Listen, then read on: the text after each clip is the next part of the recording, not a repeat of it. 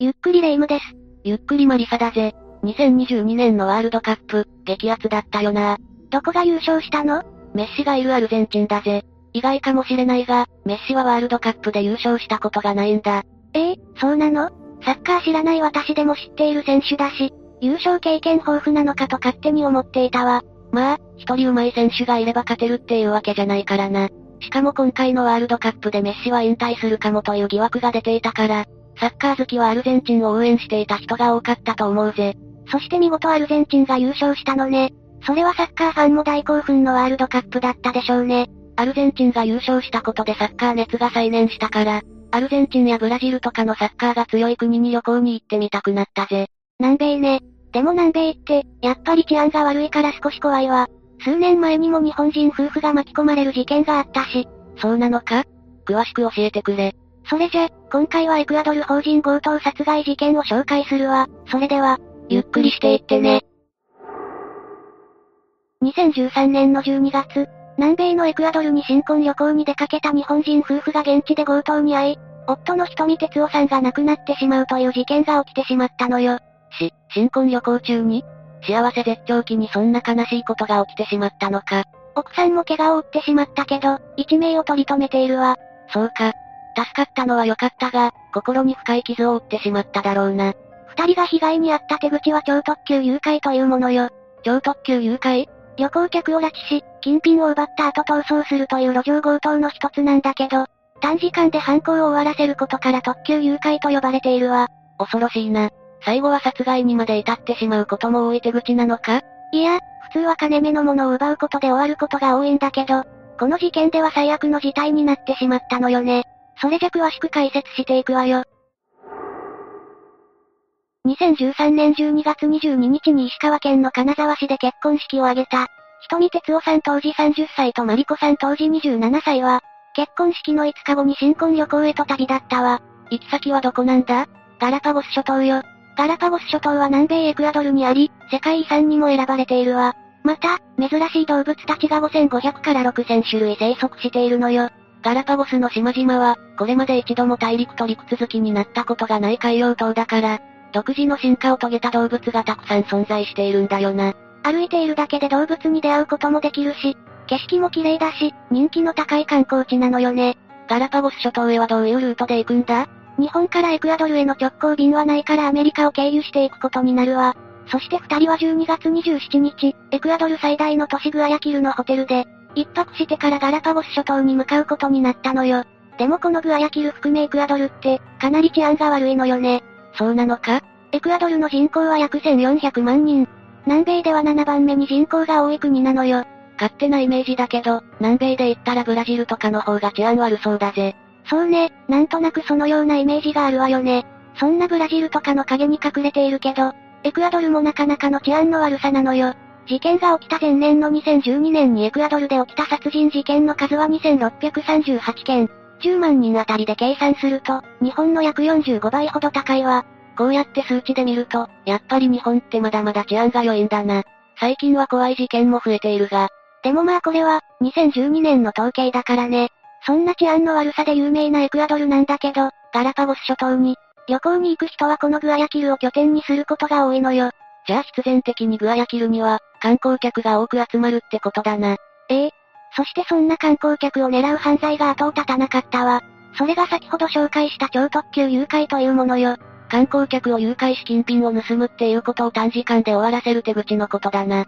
瞳夫妻は、エクアドルの治安の悪さをきちんと把握していたから、しっかりと高級ホテルを選んで宿泊していたわ。そして事件当日の12月28日、二人は夕食をホテルの中にあるレストランじゃなく、別のレストランで食べることにしたのよ。治安が悪い場所だと知っていたのに、わざわざホテルから出て夕食を取ることにしたのか？自分は大丈夫だと思っていたかもしれないわね。そしてホテル側にハイヤーを手配してもらい、目的地であるレストランまで二人は、送ってもらったんだけど、ここでトラブルが発生してしまったのよ。トラブル？タクシー料金のトラブルよ。タクシー料金？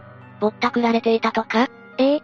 なんと請求された料金が、通常の約10倍のものだったのよ。10、10倍それはぼったくりすぎるだろ。ぼったくりゲーム並みの値段じゃないか。でもこれには訳があるのよ。さっきから言っている通り、エクアドルの治安はそこそこ悪いのよね。そしてエクアドルでは、偽装タクシーを使っての犯罪が後を絶たなかったのよ。超特急誘拐でも、偽装タクシーはよく使われるみたいね。確かにタクシーって警戒心が薄れがちだよな。偽物だなんて思わないもの。だからエクアドルだときちんとしたタクシーは少し割高になってしまうのよ。ちなみにこういう割高なタクシーには、防犯カメラが2つ、後部座席には、警察への通報ボタンなど、きちんとした防犯装置が設けられているわ。高くはなるが、命を守るためには仕方ない気がするぜ。でも哲夫さんは納得できなかったみたいね。約10倍の料金を要求してきた運転手と口論になってしまったのよ。でも拉致が開かないと思った哲夫さんが俺、しぶしぶ20ドルを支払ったわ。そして二人はディナーを楽しんで、いざホテルへ帰るってなったんだけど、雪のタクシーでぼったくられたことを根に持っていた哲夫さんは、なんと帰りのタクシーを道で拾うことにしたのよ。え、え危なくないか？エクアドルの治安の悪さを知っていたんだよな。なのになんでそんな危ない方を選んでしまったんだ？それには哲夫さんのこれまでの経験が関係してくるわ。哲夫さんは埼玉県白岡市で生まれるんだけど、お父さんの仕事の関係で、幼少期は海外で過ごしていたことがあるのよ。なるほど。海外は彼にとって身近なものだったんだな。そのおかげで哲夫さんは英語がペラペラ。そして成長し早稲田大学商学部に入学。卒業後は人材サービスの会社に就職という、エリート中のエリートだったのよ。英語ペラペラの帰国子女で、人材サービスの会社に就職か。そりゃすごいぜ。さらに幼少期を海外で過ごした哲夫さんは、海外旅行が好きで、いろんな国を回ったそうよ。そんな哲夫さんは海外旅行に、強いこだわりを持っていたみたい。こだわり？哲夫さんは自身のツイッターでこう投稿しているわ。目的意識がないなら、大金をはたいて海外に行く価値はないってね。ほう、遊びで行くところじゃないってことか？私もそう思ったんだけど、ハワイには遊びで行ったっていう書き込みがあるから、遊びで行くことは全然ありみたいね。なんだか哲夫さんは意識が高い男性だったようだな。哲夫さんなりのこだわりっていうやつよね。つまり哲夫さんはこれまでに何度も海外旅行というものを経験していたってことか。ええ。だからタクシーでぼったくられたことに対して、哲夫さんはまず舐めるなと感じたそうなのよ。そして比較的、料金が安いタクシーを捕まえることにしたってわけか。その判断が二人の運命を大きく変えてしまったわ。レストランで夕食を終えた二人は、帰りのハイヤーをレストランに手配してもらわずに、走っているタクシーを自分たちで捕まえることにしたわ。そしてそんな二人の前に一台目のタクシーが停車。そのタクシーに二人は乗車したのか？いや、このタクシーも防犯装置があるタイプで料金がお高めだったのよ。だから一台目は見送ったの。そして二台目のタクシーが来たんだけど、そのタクシーも高めの料金を要求してきたため、見送ったわ。二台目も安全装置がついているタイプだったのか？ええ、命には変えられないと思うが。まあ、これは結果論か。そして三台目が来たんだけど、そのタクシーの料金はなんと2ドル。二人はこのタクシーに決め、ホテルまで送ってもらうことにしたわ。大丈夫か？結果、大丈夫じゃなかったわ。もちろんこのタクシーに安全装置はなかったし、あろうことかホテルとは逆方向に走り始めたのよ。恐れていたことが現実になるんだな。そして午後10時半頃、タクシーが向かった場所は、人気のない薄暗い住宅街。突然停車したタクシーに数人の男たちが乗り込んできたのよ。こ、怖すぎるぜ。男たちはずっとタクシーの後をつけてきていたのか？ええ。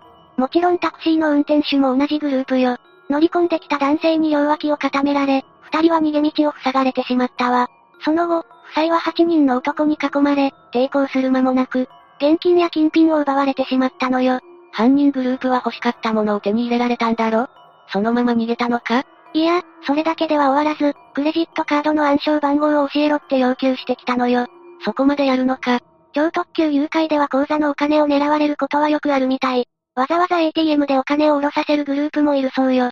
持っているものすべて絞り取ろうとしているのか。それで、哲夫さんは要求を飲んだのか？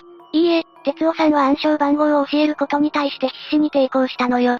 な、なんでだ、確かにお金はなくなるが、命は助かる可能性はあるかもしれないぜ。その通りよ。この超特急誘拐で殺害事件が起きることって少ないのよね。犯人グループも狙いは金目のものだから、現地の人も、殺されることは稀と答えているわ。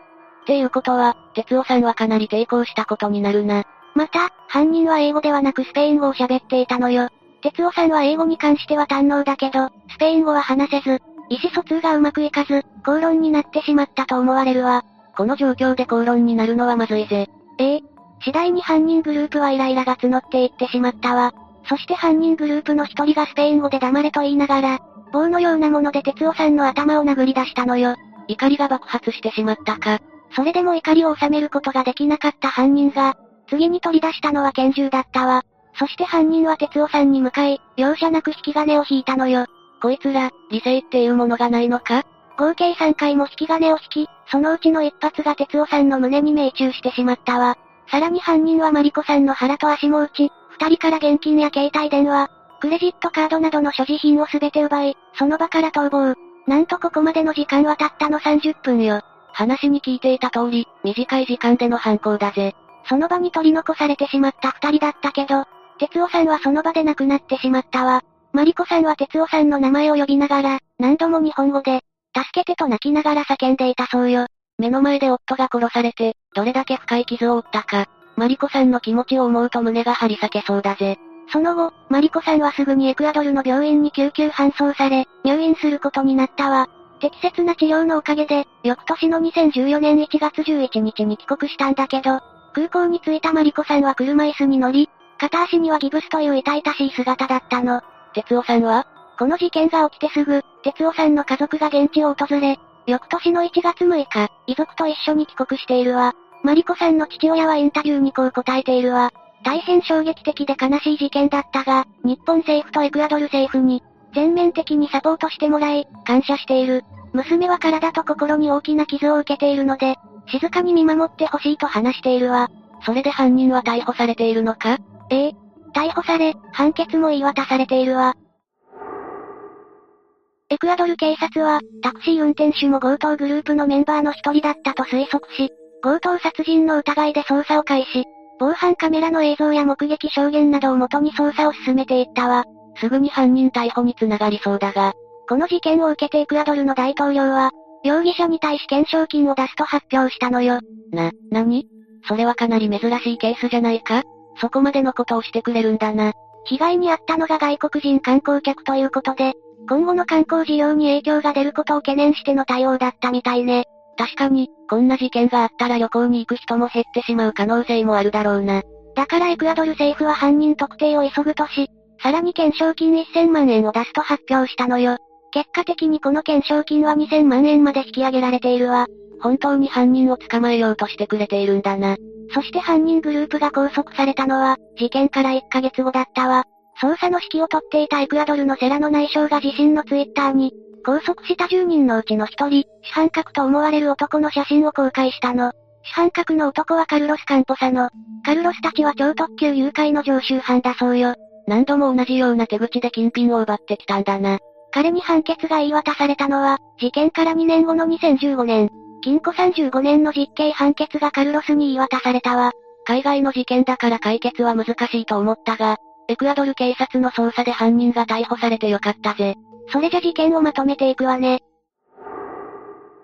2013年にエクアドルに新婚旅行に行った日本人夫婦が強盗の末、夫が殺害されてしまった事件。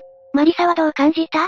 これから幸せになるはずだった夫婦が最悪の結末を迎えてしまったことに悲しさを感じるぜ。それと同時に、やっぱり海外の治安の悪さに恐怖を覚えてしまうな。最近は日本も物騒な事件が多くなってきたけど、やっぱり海外の犯罪の多さを前にすると、日本は平和な国なんだなって思わずにはいられないわね。どれだけ海外に慣れていたとしても、気を抜いてはダメだな。そうね。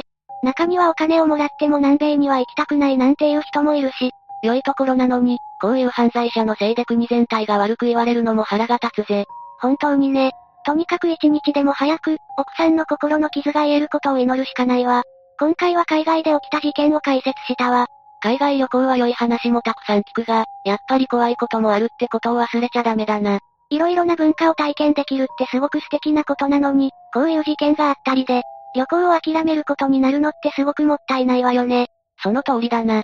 でも私もいつかはいろいろな国に行ってたくさんの人と交流したいぜ。良い体験になるでしょうね。というわけで、今回は、エクアドル法人強盗殺害事件について紹介したわ。それでは、次回もゆっくりしていってね。